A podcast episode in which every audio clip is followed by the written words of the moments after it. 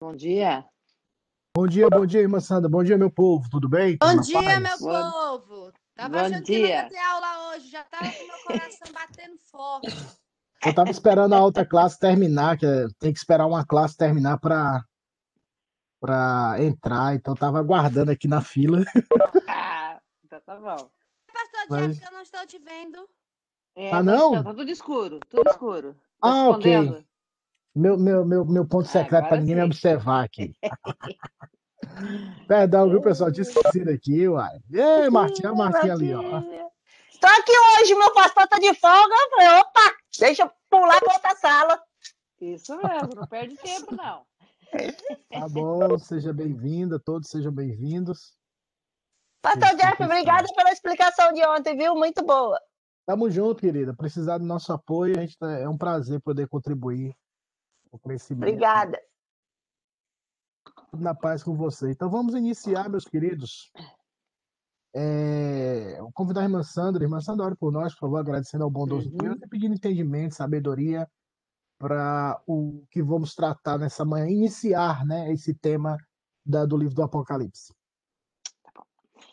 Senhor, nós te louvamos, bendizemos o teu nome, te agradecemos, ó Deus, pela tua graça, pelo nosso amanhecer, pela nossa noite de descanso. Agradecemos por todos os teus feitos, ó Deus.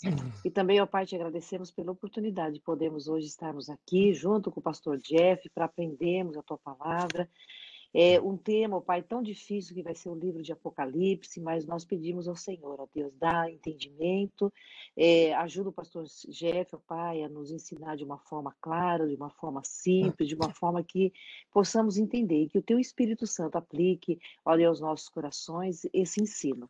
É, Livra-nos, ó Pai, de ente- entendermos, interpretarmos errado, e livra-nos, ó Pai, de qualquer confusão mental, mas dá-nos clareza para a gente entender, ó Deus, tudo aquilo que nos for ensinado.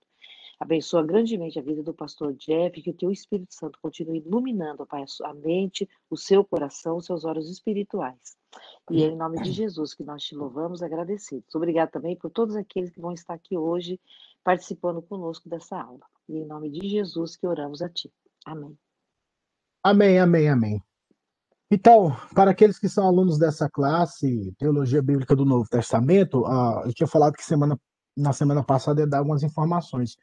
Esse mês de dezembro, se o bom Deus permitir, nós encerraremos ah, esse tema, né, a Teologia Bíblica do Novo Testamento, com o último livro do Novo Testamento, que é o livro do Apocalipse, o livro da Revelação. Como é do conhecimento, de dar um panorama do livro, trata de alguns assuntos específicos, hum, é, para que os irmãos tenham esse assim? Interesse, né? Esse interesse de, de, de, de estudar e se aprofundarem mais. E terminando o mês de dezembro, em janeiro, nós iniciaremos um novo tema, que eu disse que ia falar hoje. Nós iremos trabalhar o tema pneumatologia reformada, a doutrina do Espírito Santo. O tema do próximo, da, da próxima classe, que aqueles que estiverem com, conosco aqui, a partir de janeiro, vai ser sobre a pneumatologia reformada, que é um termo teológico para descrever a doutrina do Espírito Santo. Nós vamos aprender quem é o Espírito Santo, como ele age. Será que o movimento pentecostal, de fato, ah, o Espírito Santo lá opera ou não? Por quê? Línguas, profecias, a pessoa, o convencimento. Então, vai se abrir um leque de, de, de pontos a serem tratados sobre a doutrina do Espírito Santo. Então, a partir de janeiro, nós iniciaremos uma nova classe, com um novo tema, perdão, não a nova classe, mas um novo tema nessa classe, que é a pneumatologia reformada, a doutrina do Espírito Santo. Então, o mistério vai ser grande, o fogo vai descer, irmãos. Vamos ver que é o Rapaz, fogo de Deus. desse mistério viu? Eita, Vamos ver se o fogo é de Deus ou é o fogo da condenação, hein? Vamos ver como as coisas vão acontecer. Então, prepare-se, janeiro Estranho, né, promete. pastor? Tem muito fogo estranho, né? Então, a gente vai ter que tratar isso também. Então, se prepare. Pneumatologia reformada, a doutrina do Espírito Santo a partir de janeiro. Então, o livro do Apocalipse. É um livro extremamente complexo, meus irmãos, o livro do Apocalipse. O livro do Apocalipse é o livro da revelação. É, é, pelos pais da igreja, e é comumente aceito que a autoria é atribuída ao apóstolo João. o João, nosso querido evangelista, o, o pastor amado. E aí, Daniel? O pastor amado. Então, eu peço, como é de costume aqui nessa sala, nós de lermos os textos bíblicos, porque como pastor, nosso, nossa missão é fazer com que vocês leiam a Bíblia. Então, se eu não sei se você lê durante a semana, aqui você vai ter que ler. Então, eu convido que alguma pessoa é, possa abrir. Tem dois textos, Apocalipse 1, versículo 1 e Apocalipse capítulo 22, versículo 8, que prova a autoria do texto. Vamos lá. Quem achou, por favor, leia para nós. Dois versículos. Revelação de Jesus Cristo que Deus lhes deu para mostrar aos seus servos as coisas que em breve devem acontecer, e que ele, enviando por intermédio do seu anjo, notificou ao seu, ao seu servo. O, então, o texto que a irmã Sandra leu, Apocalipse 1, 1, trata isso. Apóstolo, servo João, ele foi notificado, ele recebeu essa notícia. Então, é um versículo que comprova a autoria de João. Outro versículo que eu convido que vocês alguém possa ler, Apocalipse capítulo 22, versículo de número 8. Quem achou, por favor, leia para nós.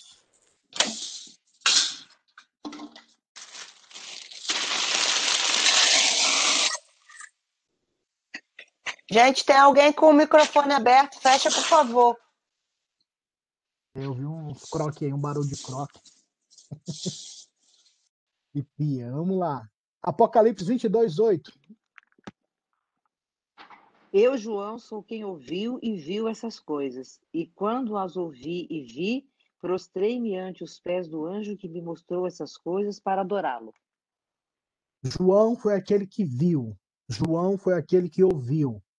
E a, a, a grandeza da revelação foi algo tão estonteante que João se prostra diante do anjo. E o anjo repreende, o levanta, dizendo que ele não deveria adorar ao anjo, mas sim a Deus, que é o Criador de todas as coisas, porque o anjo era o seu conservo. Por isso, é um outro ponto que, a gente, que eu quero chamar a atenção quando nós tratamos de revelações ou pessoas que veem anjos. Você pode ver várias vezes no mundo mais é, pentecostal, onde as pessoas elas afirmam que viram um anjo ou eu estou vendo um anjo no contexto do Antigo Testamento e do Novo Testamento, todas as vezes, ou praticamente todas as vezes que alguém se deparava com um anjo, eles caíam prostrados, eles ficavam admirados, eles adoravam, eles, eles ficavam é, magnificados com a beleza daquela realidade que não faz parte da nossa realidade temporal. Então, quando a pessoa vê, ah, estou vendo um anjo aqui do meu lado, na, com a maior naturalidade, é provável que ele não está vendo nada. Porque a visão é algo tão grandioso, irmãos, que choca. Não está dentro do nosso padrão de, de, de, de, visualizar. Ninguém visualiza diariamente um anjo, ninguém visualiza diariamente as belezas espirituais. E quando alguém tem essa graça, alguém tem esse favor da parte de Deus de ver algo espiritual, o terror, o temor se apodera, porque não faz parte da nossa realidade tal coisa. É grandioso demais. É a mesma realidade quando você começa a estudar a perspectiva do universo, alguns documentários, e quando eles filmam o universo, as constelações, e entre outras coisas, você fala, uau! Você fica boquiaberto, você fica bestificado, você fica totalmente envolvido pelo momento de grandeza das coisas criadas. Quanto mais um ser celestial, um ser angelical, não tem como a pessoa se prostra, porque não está dentro do nosso padrão estético, é algo sobrenatural. Então, suspeite, duvide quando a pessoa afirmar que vê um anjo e continua como se estivesse vendo Faustão. Eu estou vendo um anjo aqui. Não. Na verdade, não, irmãos, porque é, é grandioso demais para nós suportarmos ou compreendermos na totalidade, ainda mais nós, tão pecadores e carnais que somos. O ponto 2, de fato, Apocalipse foi escrito em um período de perseguição aos seguidores de Cristo o imperador Nero tinha sancionado oficialmente em 64, e esqueci de copiar o resto, uma a, a adoração a si mesmo. Isso vai acontecer tanto na, na iniciou em Nero quando ele estabeleceu que uma perseguição aos cristãos e os acusaram de colocarem fogo em Roma. Então Nero institucionalizou essa perseguição. Esse é o texto.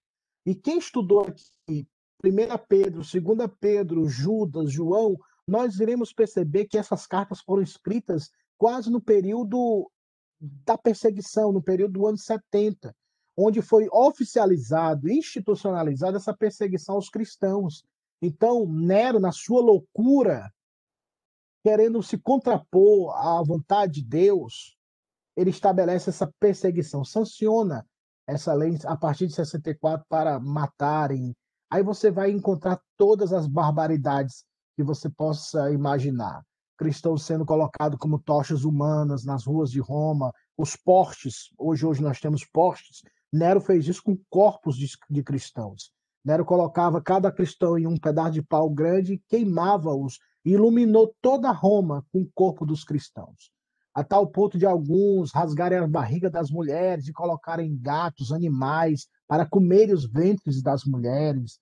Todo tipo de aberração, todo tipo de perturbação que você possa imaginar, Nero aplicou essa perseguição tão veemente aos cristãos. Por isso que o contexto de Apocalipse tem essa conotação. E as linhas de interpretações que nós vamos ver mais na frente, depois do esboço que nós vamos tratar do livro, tem essa força de interpretação de mostrar uma resposta da parte de Deus para a atual perseguição do povo. Uma esperança, um grito de vitória, que o sofrimento vai passar, que o mal vai passar, que todas essas coisas Deus vai julgar através das sete trombetas, sete taças e através dos sete selos. A ideia também do livro do Apocalipse é trazer esse consolo para um povo que está sendo perseguido literalmente. Estão morrendo por não declararem Nero e depois Dominiciano como deuses, como senhores, como Kyrios, que é a palavra grega que era usada. Por isso que Paulo antes já afirmava que ninguém pelo Espírito de Deus é, diz que Jesus Cristo é anátema, e ninguém que não seja pelo Espírito de Deus também não, chama Cristo de Senhor, porque o contexto era de perseguição. Então, era que era, era de tal forma que para a pessoa chegar a esse ponto de dar a sua vida, ela teria que ser dominada pelo Espírito Santo. Porque quem não quer viver, irmãos? Quem não quer viver ainda essa vida tão passageira, tão transitória, a pessoa não quer perder essa vida. Então ela nega. Mas se o Espírito Santo habita na vida da pessoa, ela vê que a morte não é o fim. Ela continua confessando. Foi o que nós tratamos semana passada do, do, do, do querido Policarpo, bispo de Esmirna, se não me falha a memória, onde nós tratamos que ele foi queimado vivo na fogueira, com 80 anos. Várias vezes perguntava: Você nega Cristo? Você nega Cristo? Ele disse: Não. Cristo nunca me fez mal nenhum, só me fez bem. Porventura eu vou negá-lo agora?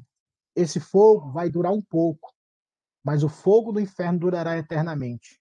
Então ele foi queimado e hoje está com o Senhor. Por quê? Porque nós temos uma esperança viva e verdadeira, e o livro do Apocalipse traz essa conotação.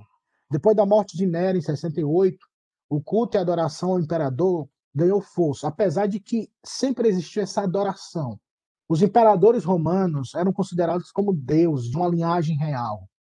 É, tem até alguns documentários sobre Calígula, entre outros. Se você vê, dá até tem, tem dá nojo de você assistir. Tem uns que são tão pesados, mas retrata essa realidade tão bacanal, tão carnal que existia na época, que você fica assim, rapaz, a loucura chegou a tal ponto que você não consegue compreender até que ponto pode ir a, a estupidez, a idiotice, a loucura por causa do pecado, onde, essa, onde a pessoa se coloca como Deus, se coloca como Senhor, se coloca como dono da vida. Isso aconteceu praticamente com todos os imperadores. Uns com mais intensidade, outros com menos, intensidade. E, ele, e esse contexto ganhou força na era de Dominiciano, que foi de 81 a 96 depois de Cristo. Em 96, provavelmente alguns afirmam que a, o livro do Apocalipse tenha sido escrito em 96 depois de Cristo. Como eu sempre falo, não há como pre darmos uma data precisa, precisarmos aqui especificamente foi tal data, tal mês e tal dia. Nós temos probabilidades.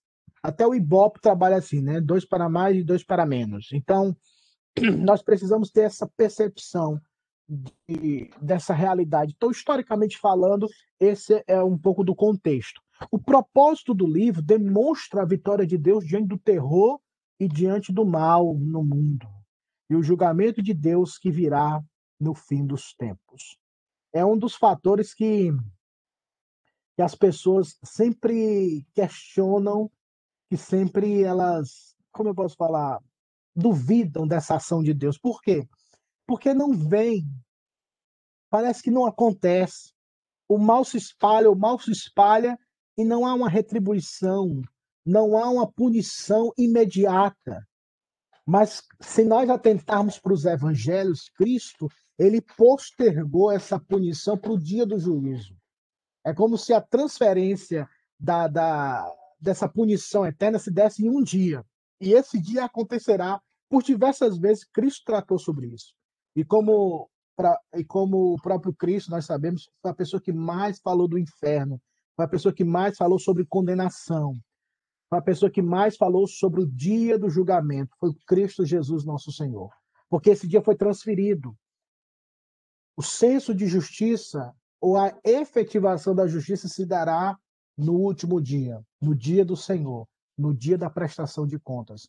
E até mesmo no contexto de 2 Pedro e 1 Pedro, que nós estudamos, as pessoas falavam: cadê a promessa que desde os nossos pais nós ouvimos que ele virá? Essa promessa não. Tipo, perceba que a experiência pessoal, desde os nossos pais, a gente tem vivenciado, experimentado, e nunca aconteceu. Ou seja, a fé, a crença é baseada ou é colocada em sensações, sentimentos e não na objetividade da escritura. Então, se eu não vi, se eu não senti e não aconteceu, então não é verdade. Essa é a conclusão simplória que eles chegam.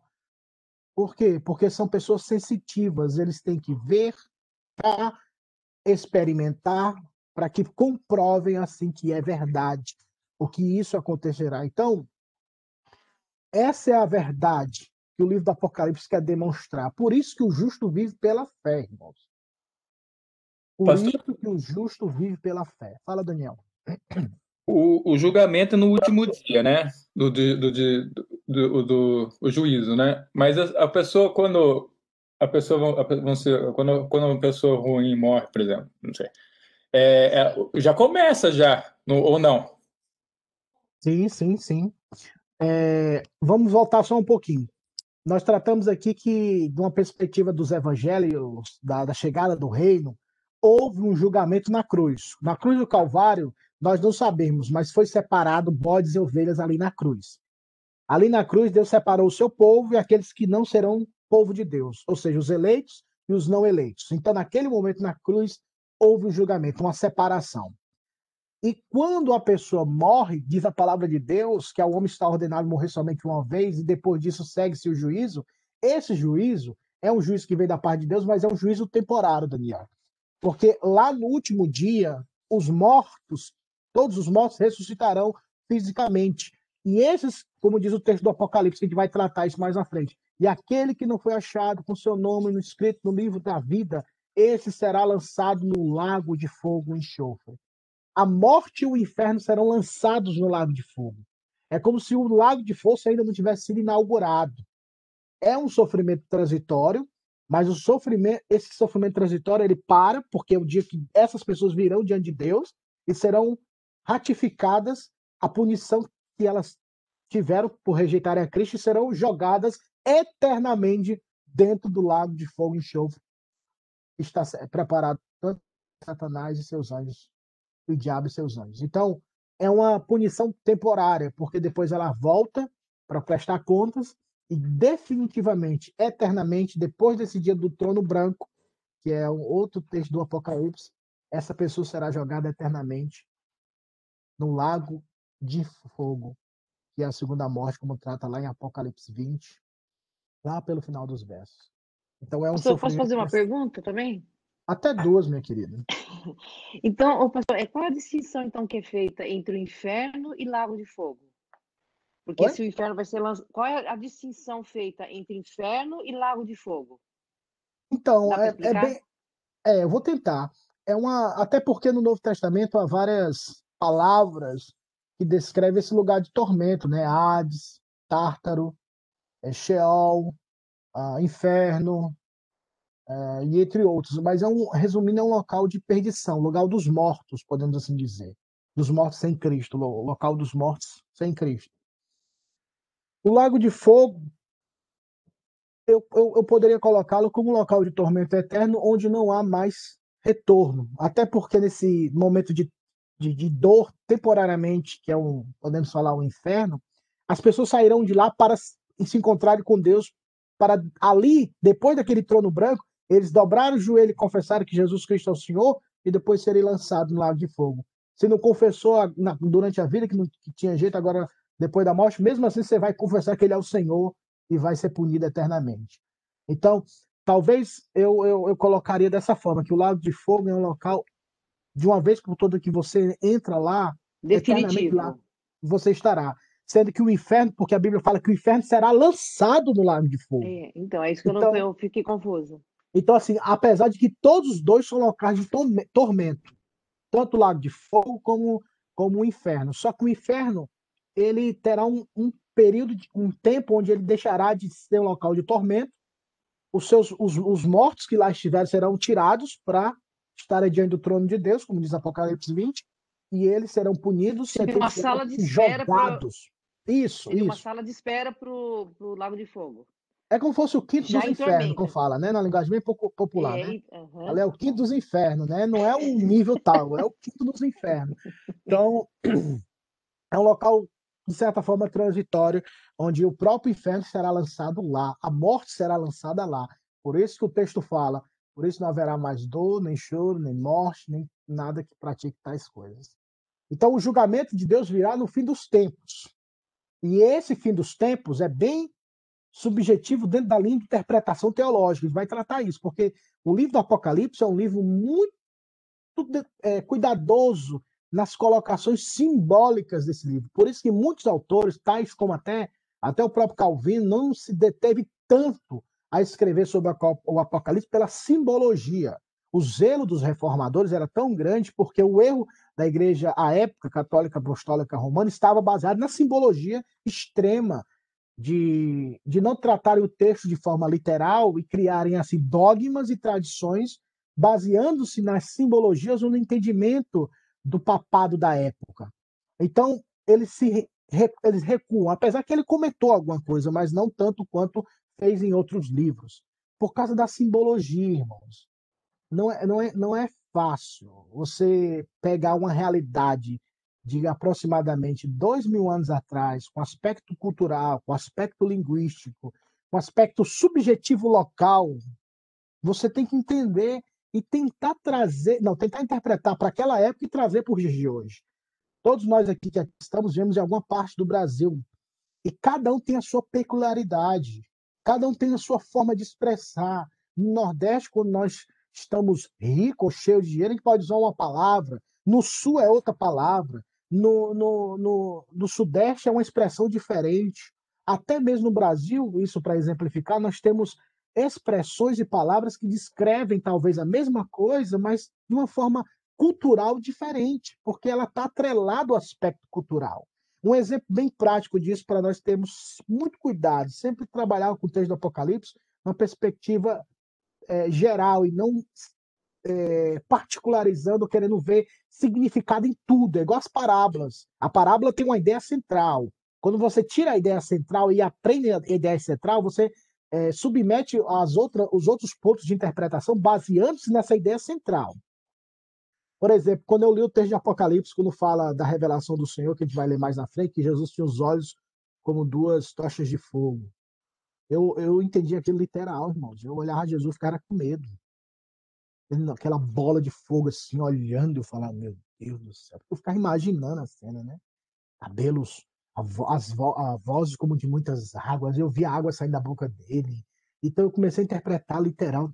O Jesus que eu criei na minha mente me deu medo. Mas por quê? Porque eu não entendi a figura de linguagem que João estava usando naquele momento. E a gente vai fazer um exercíciozinho daqui, pra, na, daqui um pouco a gente vai fazer um exercício sobre esse Pastor Jeff, posso fazer pergunta? Até três, Martinha. Seja bem-vinda. Então, com licença, gente. A intrusa chega e já vai fazendo perguntas. Ô, pastor Jeff, é, aqui a gente vê que a palavra de Deus ela é viva mesmo, né? Que não, não tem como escapar disso, porque o Apocalipse foi escrito numa época de perseguição aos seguidores de Cristo. E a gente vê isso acontecendo não a partir de hoje, mas a gente já vai, vem vendo isso acontecendo a perseguição dos cristãos, que muitas vezes não é exposto na, nas mídias, não é falado, mas a gente sabe que isso acontece, né? E então, assim, eu não falo é, que o, Apocalipse todo, mas eu poderia se dizer que o, em partes o Apocalipse ele já vem vindo acontecendo durante o tempo. Sim, isso vai depender muito, Martinha, do seu ponto de vista ou da forma que você vê e interpreta o Apocalipse. Nós vamos tratar isso mais à frente, as linhas de interpretações.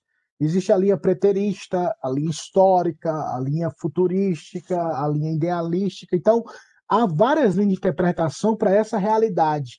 Então, parte muito daquilo que você acredita e como o texto se, se apresenta, a forma que você interpreta esse texto. Por isso que não há convergência unânime em Apocalipse em vários meios é, nos redutos evangélicos, entendeu? Então, apesar de que há pontos no livro do Apocalipse que não trata do futuro, Martinha, trata só do passado. Por exemplo, o Apocalipse 12, quando fala do dragão perseguindo a, a semente, que é um, é um exemplo é um, é um, exemplo de quando Satanás quis, destruir Jesus Cristo. Outros interpretam como se fosse Israel ali, ele querendo destruir Israel. Então, há muito, muitos aspectos onde nós iremos tratar como podemos aplicar. A mensagem central é: haverá um dia de retribuição, um dia onde o cordeiro vai reinar acima dessa maldade, acima do pecado. Deus julgará as nações e ele estabelecerá o seu reino visível. Podemos dizer que essa é a mensagem central. Agora, como isso se aplica na história, é o que muitos teólogos têm lutado e debatido. Como essa aplicabilidade acontecerá no decorrer da história, ou se essa aplicação já aconteceu no passado. Aí é, é eu, eu pergunto isso, pastor Jeff, porque a gente sempre fala de Apocalipse exatamente o que o senhor está falando, imaginando que é uma coisa que ainda está por vir, que está lá no futuro. Mas tem muitas passagens no Antigo Testamento, inclusive Daniel, as profecias de Daniel, que são citadas de uma certa forma no, no Apocalipse. Então, por isso que eu estou perguntando se a gente já não está vivendo algumas partes do Apocalipse. Sim. Mas obrigada, obrigada. É, Ficou entendido. Obrigado. Obrigado pela pergunta. Fica à vontade. Qualquer pessoa que quiser contribuir, perguntar, falar, discordar, fica à vontade, tá bom? É igual a realidade do livro, do, livro de Daniel. É, quem se lembra da, da queda, infelizmente, da queda das Torres Gêmeas em, é, no 11 de setembro? Muitas pessoas pegavam a interpretação de Daniel, dos dois chifres que foram quebrados.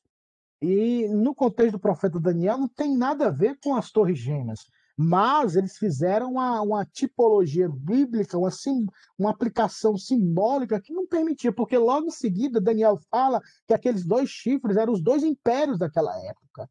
Eles seriam derrubados pela soberba e por aí vai. Então, nós precisamos entender o que foi aplicado, o que foi profetizado, que se cumpriu àquela época, e o que foi profetizado que se cumprirá, ou se essa profecia ela pode ter dupla interpretação, dupla aplicação. É um trabalho árduo, é um trabalho que requer momentos de dedicação de leitura de livros, estudo da, da, da língua, cultura e assim sucessivamente. Então, mas a ideia central é: Deus está no controle.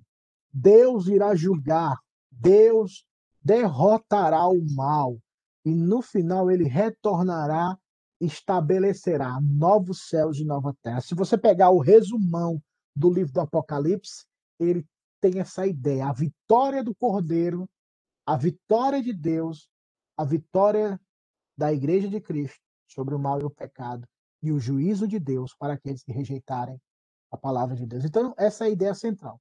Você pegando essa ideia central, 70% já foi, já, tam, já estamos indo bem, já passou até de ano, 70%. Os outros 30% vai ser só né, agrado. Então a gente vai trabalhar essas perspectivas mais, mais é, de interpretação que a gente vai tratar mais à frente. A gente vai tratar esses assuntos ainda, se Deus quiser. Vamos lá. Pastor. É, de... Opa, quem fala? Fábio. Posso Oi, fazer uma pergunta? Falar, ah, até duas, meu querido. É, uh, o, senhor, o senhor comentou agora sobre a questão das pessoas que é, negarem a palavra né, em relação a, ao julgamento. É, quando a Bíblia fala sobre a separação do joio e do trigo, aquela pessoa, por exemplo, que ela não tiver aplicando a palavra, vivendo a palavra, né? Ela vai ser considerada como se estivesse negando a palavra ou não? Até, é, eu acredito que sim, Dani, é, Fábio, perdão. Até porque, Fábio, quando a pessoa que não aplica, não vive a palavra, de fato ela não tem a palavra. Nós precisamos entender que a palavra por si só é viva e ela gera em nós esse novo coração, essa nova vida, onde nós buscamos conhecê-la e buscamos aplicá-la em nossos corações. Por quê? Porque há uma nova natureza em nós.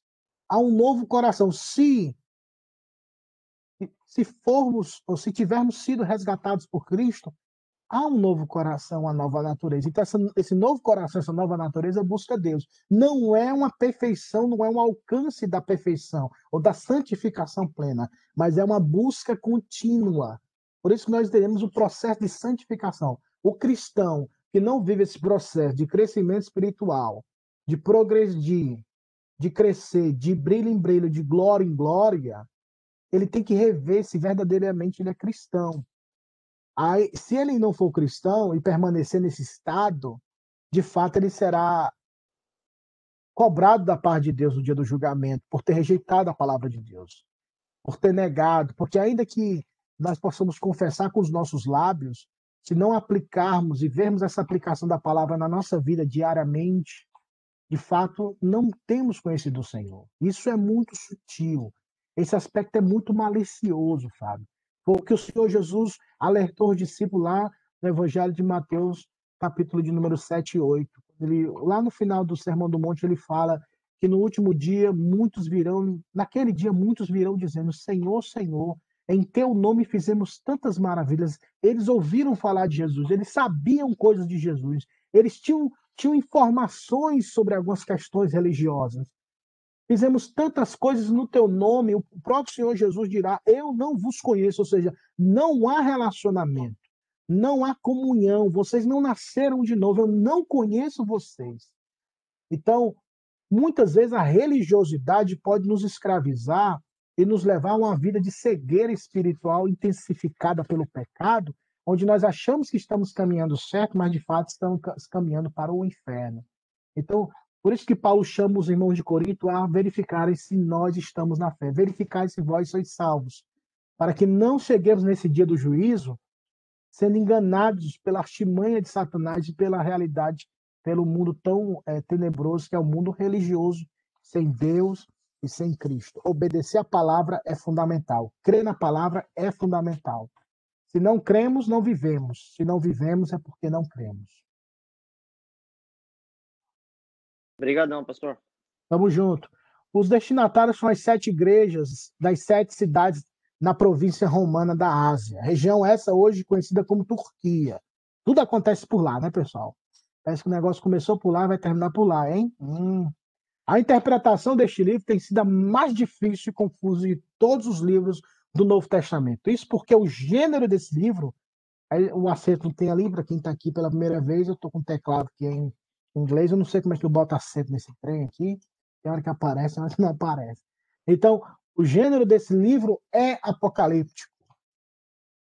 Sendo apocalíptico, como diz o texto que eu que escrevi, no, no, que escrevi aqui nos slides, é uma revelação vinda de um anjo através de uma simbologia muito forte, irmãos. É um aspecto, como eu falei para você, uma simbologia muito intensa e a mente odierna, a mente do século XXI talvez não compreenda no primeiro momento. Por isso, eu queria que você abrisse sua Bíblia comigo. É, lá em Apocalipse, capítulo 1.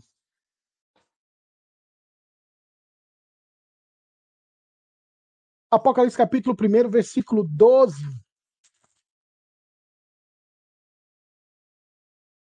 Versículo 19. Capítulo, perdão, capítulo 1, do versículo 12 ao versículo 19. Quem quiser ler de uma vez, leia. Quem quiser ler esporadicamente, tipo, uma pessoa leu 12, outra pessoa leu 13. Mas vamos participar, meus irmãos. Hoje é o dia do Senhor. Vamos lá. Voltei-me para ver quem falava comigo, e voltando, vi sete candeeiros de ouro. E no meio dos candeeiros, um semelhante a filho de homem, com vestes vestes talares e cingido à altura do peito, com uma cinta de ouro. Sua cabeça e cabelos eram brancos como alvalã, como neve, os olhos como chama de fogo. Seus pés eram como bronze numa fornalha ardente, sua voz como o som de muitas águas.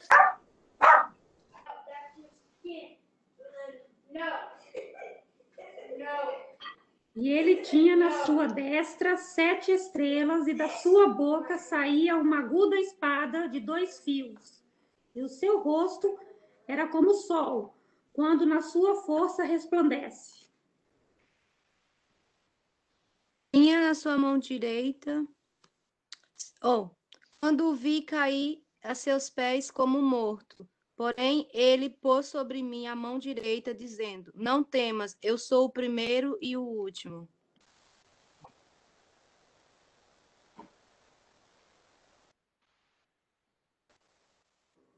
E aquele que vive, e aquele que vive, estive morto, mas eis que estou vivo pelos séculos dos séculos, e tenho as chaves da morte e do inferno. Escreve, pois as coisas que vistes e as que são e as que hão de acontecer depois destas. Pode continuar? É só até aí mesmo. O versículo, obrigado. O versículo 20 vai tratar do significado dos sete candeeiros e das sete estrelas, tá bom? Mas aí, um exercício rapidinho aqui para a gente meditar. Explica para mim do versículo, né, do versículo 13 até o versículo de número 16. Quando você vê essa imagem, ele viu um homem com as vestes talares, cingindo a altura do peito com cinta de ouro. A sua cabeça e cabelos eram brancos como a alva lã, como neve, os olhos como chama de fogo, os pés semelhantes ao bronze polido, como que refinado numa fornalha, a voz como de muitas águas. E o seu rosto brilhava como o sol na sua força. Você vai entender se. Como você entende esse texto? Você entenderia literal, simbólico, por quê? Eu quero ouvir os alunos da City United.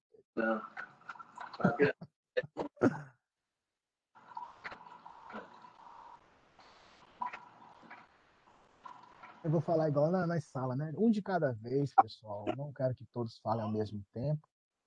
Eu acho tão linda a empolgação, mas vamos tentar. Se novo, é, ele é, é mais é, é, simbólico, né? Representa o que? As, as, os sacerdotes, todas essas divindades, santidades? Esse é o que a irmã Margarete perguntou e posicionou. O que, é que vocês acham, pessoal? É um exercício que eu quero que vocês executem. O que vocês entendem, o que vocês veem? Ela falou da, da, do aspecto simbólico. O que mais? Eu concordo com a Margarete. É porque a nossa mente cria essa imagem. E, assim, a gente que conhece a Bíblia, que lê a Bíblia, a gente entende que, assim, a imagem pode estar se referindo a Jesus, porque dá uma, uma imagem de poder, de, de autoridade, e essas coisas, esses símbolos que são usados, que, na minha opinião, para representá-lo, está dizendo da, da majestade, de glória, de coisa assim, muito ah, viva, né? muito vibrante. Então, assim, primeiramente, eu acho que a nossa mente cria essa imagem grande de, de uma figura muito, muito brilhante. E, na verdade, assim, atribui assim, o poder, na minha, na, na minha, no meu entendimento, o poder a Jesus. Então, a Celinha e a Margarete falaram do aspecto simbólico, né, que tem uma representação. Então, tendo por base essas, essa realidade dessa, que as irmãs colocaram, o que significaria, por exemplo, que os seus, seus cabelos eram brancos como alva lã e como neve?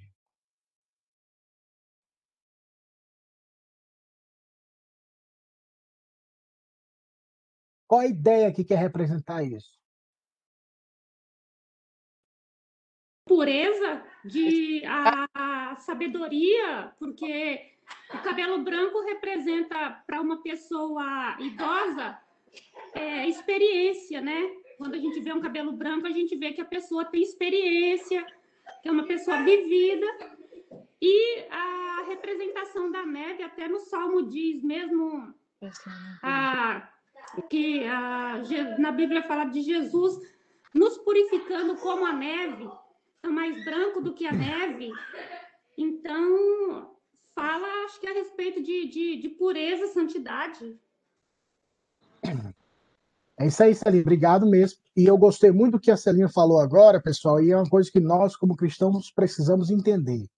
Comparar escritura com escritura. Há uma regra na hermenêutica sagrada. A hermenêutica é a arte de interpretar algo. E quando falamos hermenêutica sagrada, significa interpretar a Bíblia. Uma regra áurea da hermenêutica sagrada é a Bíblia interpreta a própria Bíblia. Então, quando nós temos o, a noção do todo, nós conseguimos relembrar e lembrar de versículos que confirmam, ou que falam, ou que apoiam, ou que interpretam esses textos. Como a irmã Celinha falou da questão do, ser alvo como a neve, dos cabelos brancos, sabedoria, pureza. Isso é um bom caminho para nós cristãos crescermos, Escritura interpreta Escritura. O que a Escritura fala sobre esse tópico? Então, por isso é que nós precisamos ler Bíblia. Para quando você querer passear na Bíblia, você vai se situar assim. Eu lembro dessa passagem. É verdade e tal. Muito boa colocação. Para encerrar, o que significa quando a Bíblia diz que os seus olhos são como chama de fogo? Olhos como chama de fogo. Tem a ver que ele vê, ele vê todas as coisas, né, pastora? Os olhos é dele, é ele, não há nada que fique escondido dele, né? É isso aí. Olha a interpretação cultural. Naquela época não tinha luz, pessoal. Não tinha, uhum. não tinha a, o plugzinho lá, né, para ligar. Então, o que eles faziam? Eles acendiam uma lamparina. Lembra da mulher que perdeu a dracma? O que foi que ela fez? Ela acendeu para poder ver no escuro. A luz iluminava e permitia uhum. que ela pudesse ver e ter uma precisão do que estava diante dos olhos dela, desculpa. Então, quando fala que Jesus tem os olhos como tocha de fogo, que ele vê, nada está oculto diante dele. Ele vê tudo. Então, se você pegar isso de forma literal, você se assusta. Não assusta? Você vai pensar que é o, que é o motoqueiro fantasma, né? Lembra do motoqueiro fantasma? O motoqueiro fantasma aquele fogo na cara e nos olhos. Então, você, não é literal, tem esse aspecto simbólico que a Margarete, a Celinha, a Sandra comentaram, e essa representação. Por isso que é um pouco é um pouco perigoso e nós precisamos ter sempre cuidado ao interpretar e ler o Apocalipse para não cairmos no erro de inventarmos uma nova doutrina, um novo ensinamento. Mas parabéns pelas colocações que foram feitas. Pastor, Posso ler Daniel aqui, pastor? Só um minuto, irmã Sandra. A Celinha pediu a palavra. Celinha e depois uh, a irmã Sandra o fogo também não pode estar relacionado a juízo, porque se Jesus vê tudo aquilo e, e os olhos estão em fogo, é como se fosse, ah, vamos colocar numa, numa condição assim de, de irado, que o fogo também traz, traz juízo, não? Está representado na Bíblia como juízo também, não? É, até porque, com certeza, mas nesse contexto primeiro de tudo, ele vê tudo. Então, quando ele vê tudo, ele vê quem, quem está ou quem não está. Quem tem o pecado ou quem não tem. Então, quem não então, tem pode o pecado... ser usado como purificação. Como ele é, tá, é mais, é, é mais separando. Pra, é, isso, mas eu, eu, eu é, tá, isso é verdade, é a separação. Mas eu vejo mais na questão de você observar quem está limpo e quem não está. Porque, olha para nós aqui, nós não sabemos quem de fato é salvo ou não é. Nós somos crentes em Jesus Cristo, nós vamos para a igreja. Mas a Bíblia fala que só Deus conhece quem são os seus. Ah, tá. Então, ele sabe diferenciar, porque nada está encoberto diante dos olhos dele. Ele pode ver as luzes e, a, e as trevas para eles é a mesma coisa. Não há diferenciação, porque ele vê além. Então, tem essa conotação do juízo, porque ele consegue ver quem está em Cristo, quem não está. Quem está sujo, quem não está sujo quem foi limpo do pecado e quem não foi limpo do pecado. Ele consegue ver tudo por causa uhum. dessa, desse brilho. E também, como consequência, a condenação e a salvação para aqueles que ele consegue, para quem ele vê. Então, obrigado, Celinha. Irmã Sandra? É, em Daniel, ele faz exatamente essa descrição, né, pastor? Em Daniel 7,9, ele fala: Continuei olhando até que foram postos uns tronos e o ancião de dia se assentou. Suas vestes eram brancas como a neve, os cabelos de, da cabeça como pura lã. O seu trono eram chama, é, o seu trono eram chamas de fogo e as suas rodas eram fogo ardente. Né? Daniel dá toda essa descrição também de Apocalipse, né? É, e é considerado o, o Apocalipse do, do, do, Antigo Testamento, Daniel e Ezequiel. Dois livros interessantíssimos também. Então, gostei. Parabéns, continuemos assim, ter, sempre tratando escritura com escritura, os textos que podem trazer alusão e entendimento. E para a gente ter uma compreensão, porque a maioria dos falsos ensinamentos, irmãos, das heresias, das seitas, elas sempre se baseiam quando a pessoa tem uma interpretação específica, uma coisa tipo, eu recebi uma iluminação. Mas a gente tem que se prever, se precaver disso. Nós precisamos dizer, a escritura diz isso, a escritura diz isso, a autoridade é a escritura, até no aspecto da simbologia, porque há muitos aspectos simbólicos na Bíblia, bíblica, aspectos culturais da época, a questão da parábola da, das dez virgens, no, no, nosso casamento no dia de hoje, dez virgens, ah, mas a gente tem padrinho. Entendeu? Então, são coisas que a gente não pode trazer ou interpretar a partir da nossa cultura. Nós precisamos conhecer qual foi o contexto que foi enviado aquela carta para quem e qual era a realidade da época, para entendermos essas colocações que foram feitas. Então, vamos que vamos. Pastor, é, já ficar fazer uma pergunta. Até duas, Martinha. Eu acho que vai fugir um pouco do assunto aqui. Mas fugir a gente volta, fala lá. É uma dúvida que eu tenho. É, nós não vamos ver a Deus, né? Porque ninguém pode ver a Deus. Nós vamos ver a glória de Deus através da pessoa de Jesus, certo?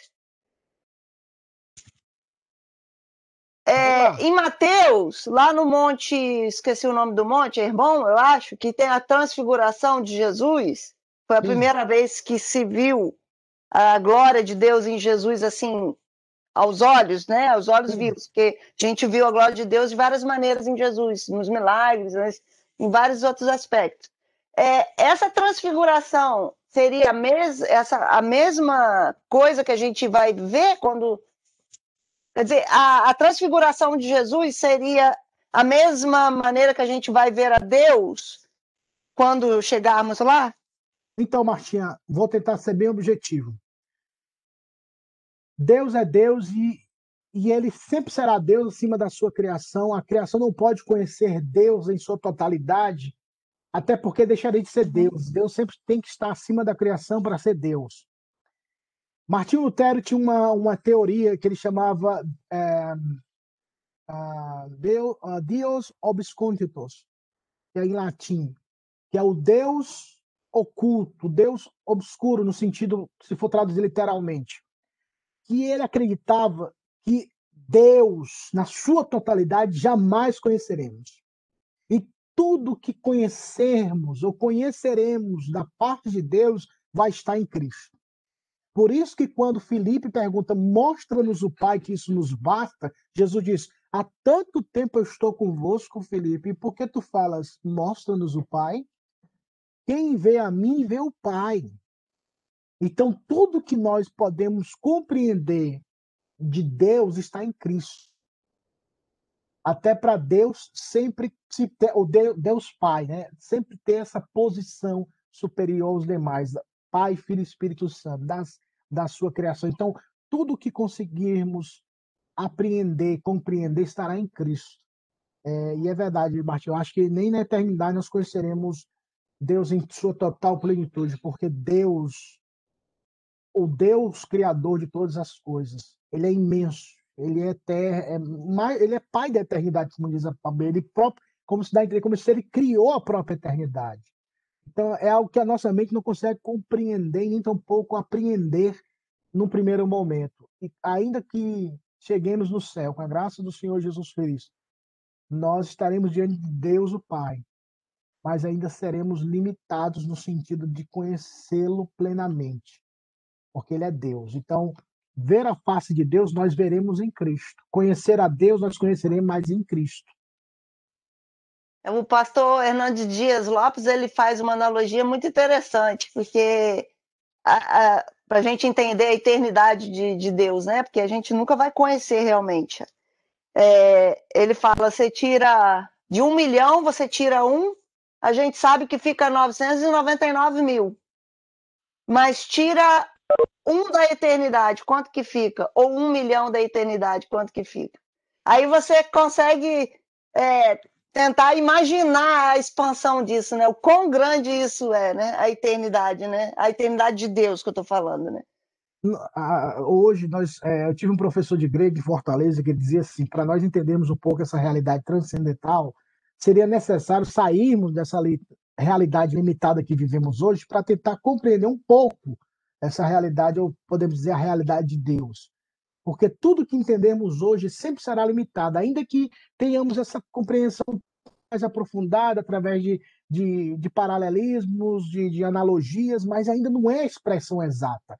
Mas mostra-nos um, um, um, pingo da grandeza e da glória que há de ser revelada é, aos filhos de Deus no retorno de Cristo, no encontro com Ele nas mansões celestiais. Será algo grandioso demais, irmãos. Algo assim será algo que não tem como verbalizar. O próprio apóstolo Paulo, falando dele mesmo, ele disse: Olha, eu fui ao terceiro céu e não quis reconhecer que era ele, né? Acaba... Mas foi ele, viu? Ele ao terceiro céu e eu vi coisas lá que são inefáveis, não dá para descrever, não dá para verbalizar, não tem adjetivo, não tem como, então eu vou ficar calado. Aí tem uns aí tem uns bestas que escrevem uns livros, a divina revelação do céu, a divina revelação do inferno. Aí eu falo, olha só, meu Deus do céu. Pastor, dá até vontade de morrer logo, né? Pois é. É só gritarmos: Maranata, hora vem, Senhor Jesus. Maranata, vem Jesus. É isso aí, vamos e que é, vamos. E é, é tão assim imensurável que quando a gente, você falou no começo, quando a gente vê o universo, a distância do Sol, da Terra, tudo perfeita, harmonia. Quem poderia fazer isso? E a precisão, né? Porque aí, tecnicamente falando, se tivesse o Sol, a Lua, a Terra, só esses três planetas estivessem numa distância que não estão hoje, um pouco para frente ou um pouquinho para trás, a vida, a vida não existiria. Assim, a, a, o controle, o, o, cuidado, o domínio de Deus é algo que ultrapassa a nossa compreensão. Não existe um plano cartesiano que a gente possa elaborar e dizer, olha, é igual a isso. Porque a nossa mente, como disse Paulo, a, a paz de Deus, a compreensão de Deus, tudo que Deus que excede todo entendimento. É, vamos pensar no céu, irmãos. Nós, nós seríamos mais úteis no reino se pensássemos mais no céu do que na terra. Apocalipse, como falei, é um livro de simbologia muito forte. João estava na ilha de Patmos quando teve a revelação do Apocalipse. Aqui está o texto de referência, eu não vou poder ler, o tempo já passa. Mas quando, quando você lê o livro do Apocalipse, você vai observar que João fala isso. Eu estava, no, na, eu estava na ilha no dia do Senhor quando veio essa revelação. O outro ponto diz: o livro da revelação não foi escrito em ordem cronológica, por isso que muitas pessoas têm dificuldade, porque parece que ele começa falando do presente tempo da época, de repente ele vai lá para o passado, de repente ele está lá no futuro. São ordens, parece que é indo e voltando, é uma via de mão tripla, dupla. Tem hora que você vai, tem hora que você volta, tem hora que você está no passado, tem hora que você está no futuro, e assim vai. Então, não é uma história linear, não é o começo da humanidade, uma guerra cósmica e o fim de todas as coisas. Não. Ela não está em ordem cronológica. Isso às vezes afeta o entendimento da, de algumas pessoas para compreender de forma mais é, é, viável né, esse livro tão abençoador, mas também tão difícil de se interpretar. Vamos lá para o preâmbulo histórico, o preâmbulo do livro, de forma rápida. Uh, vou só passar aqui dos pontos que foram que eu separei. Isso aqui você pode pegar em Bíblia de estudo, e sempre aquelas Bíblias de estudo no começo tem um esboço de cada livro te mostrando a ideia de central. Então, no, primeiro, no capítulo primeiro ali, você vê a revelação que foi dada a João, ele se identifica, depois vem a carta às sete igrejas. Alguns, alguns interpretam essas sete igrejas como sete estações ou sete dispensações da história da igreja na humanidade, mas essas igrejas existiram à época. É, depois nós vamos ver a abertura dos sete selos, o capítulo 4 ao capítulo 7. O trono, o livro selado, o cordeiro que foi morto, os primeiros quatro cavaleiros, que são os o preto, o vermelho, o branco. Agora esqueci o outro. Mas são quatro. o selo dos mártires, o selo de, da criação, tipo. Amarelo? Assim. Tem cavalo é isso, amarelo? Isso, isso, é. É isso aí, Martinho, obrigado. É, chama, até brincava, é o cavalo da hepatite, doença para todo mundo. Os 144 mil selados, aqui os testemunhos de Jeová pegam esse texto para dizer que só vai entrar no céu 144 mil pessoas. Ô oh, céu pequeno, meu Deus do céu, não vai caber ninguém lá não. Mas eles interpretam isso como se somente 144 mil pessoas, somente 144 mil selados entrarão na, nas mansões celestiais. O resto vai ficar na terra, vivendo com o leão, vivendo com os animais, aquelas fotos. Já viu aquelas fotos do, das revistas dos Testemunhos de Jeová? Tem um cara deitado com o leão, aquela coisa bem pacífica, né? A multidão, mas, é, mas ao contrário, a multidão é inumerável, irmãos. Eu acho tão lindo esse texto porque são milhões de milhões e milhares de milhares. Então, é um número que não podemos comensurar, é uma quantidade de pessoas que ultrapassa a nossa compreensão de cálculo. É algo assim gigantesco. Então, bendito seja Deus por isso. Aí nós vamos na quarta fase, que é sete trombetas. Depois vem a explicação da mulher e do dragão, no capítulo 12, capítulo 11, a fuga da mulher no capítulo 12, capítulo 3, a besta do mar, a besta da terra. Tudo isso é um aspecto simbólico que nós vamos tratar mais à frente. O cordeiro e os 144 mil no Monte Sião, o evangelho e o cálice da ira de Deus, a colheita e a vindima da terra, ou seja, a foice vai passar na terra, pessoal. Se segura, povo, que a colheita está chegando. Os sete cálices da ira de Deus. Aí depois nós teremos as bodas do cordeiro, o cavaleiro, cavaleiro no cavalo branco, que é Cristo, o banquete das aves, a destruição da besta e da Babilônia, a ressurreição, a última batalha, o julgamento final, a nova criação, a nova Jerusalém, o rio da vida e como nós falamos com a Martinha, Maranata, hora vem Senhor Jesus. Esse é o esboço rápido. Não vai dar tempo, semana que vem nós vamos continuar. Mas deixa eu só introduzir esse nesse ponto aqui, como diz o Matuto, é que o bicho pega. Por quê? Porque são as linhas de interpretações do livro do Apocalipse. Durante os dois mil anos do cristianismo, o livro do Apocalipse, o Apocalipse foi interpretado de formas diferentes. Porque como diz, há várias escolas, os preteristas que acreditam, vou falar de forma resumida. Os preteristas, a gente vai trabalhar isso na próxima semana de forma mais específica e trabalhar aquilo que nós adotamos como igreja presbiteriana, que nós, dentro desse contexto, nós temos uma linha de interpretação do milênio e da, do, no, do livro do Apocalipse. Então, a visão preterista é aquela que aplica que toda a realidade do Apocalipse foi para aquela época. Tudo se cumpriu dentro do contexto do, do século I. A besta era Dominiciano, o Nero, era o anticristo, perdão, e por aí vai. Então, resumidamente, tudo se cumpriu e se aplicou à época. A visão histórica, ela acredita que no decorrer da história, os fatos do livro do Apocalipse é aplicado. Não era para aquela época e nem tampouco para uma época futurística, que a gente vai ver mais na frente, mas ela no decorrer da história vai vão se aplicando. Por exemplo, quem acredita nessa perspectiva afirma que Hitler era a personificação é, de Satanás. Ele era uma besta que surgiu, o anticristo. A visão futurista, como o nome diz, tudo vai, ser, tudo vai se cumprir lá no futuro, ainda não chegou. Vai chegar um dia que tudo que está no Apocalipse vai se cumprir literalmente. Essa é a visão futurista. E a visão idealista é uma visão mais espiritualizada, podemos assim dizer, uma visão que coloca essas aplicações no decorrer da história forma idealística, né? uma ideia, uma premissa que isso vai ser aplicado. O, basicamente, há três linhas de interpretação do milênio. Como decorrência das correntes de interpretação do livro de Apocalipse, três linhas de interpretação do milênio se formaram na história. O pré-milenismo, que é o que aqui vocês vão entender como o filme Deixados para Trás. Quem já assistiu o filme Deixados para Trás é, Jesus vindo, arrebatando, ah, o povo fica tudo, as roupas caem, o, a, quem assistiu a novela lá da Record, né, o, eu esqueci lá o nome da novela, mas foi maior Apocalipse, né, então foi maior comoção no Brasil, e todo mundo assistindo, chorando, se arrepiava, e é um negócio assim que para filme é fantástico, mas não é a realidade que nós acreditamos pela Bíblia, entendeu? E esse pré-milenismo é dividido em, em três não, cinco posições, são braços. Tem o pré-tribulacionismo histórico, pré-tribulacionismo dispensacionalista, tem o pré-tribulacionismo pré-arrebatamento, medo-arrebatamento, pós-arrebatamento. São linhas de interpretação que tem por base esse pré-milenismo. Que é aquela ideia do deixado para trás. Se você já leu Deixados para Trás, já assistiu, você vai entender o que eu estou falando.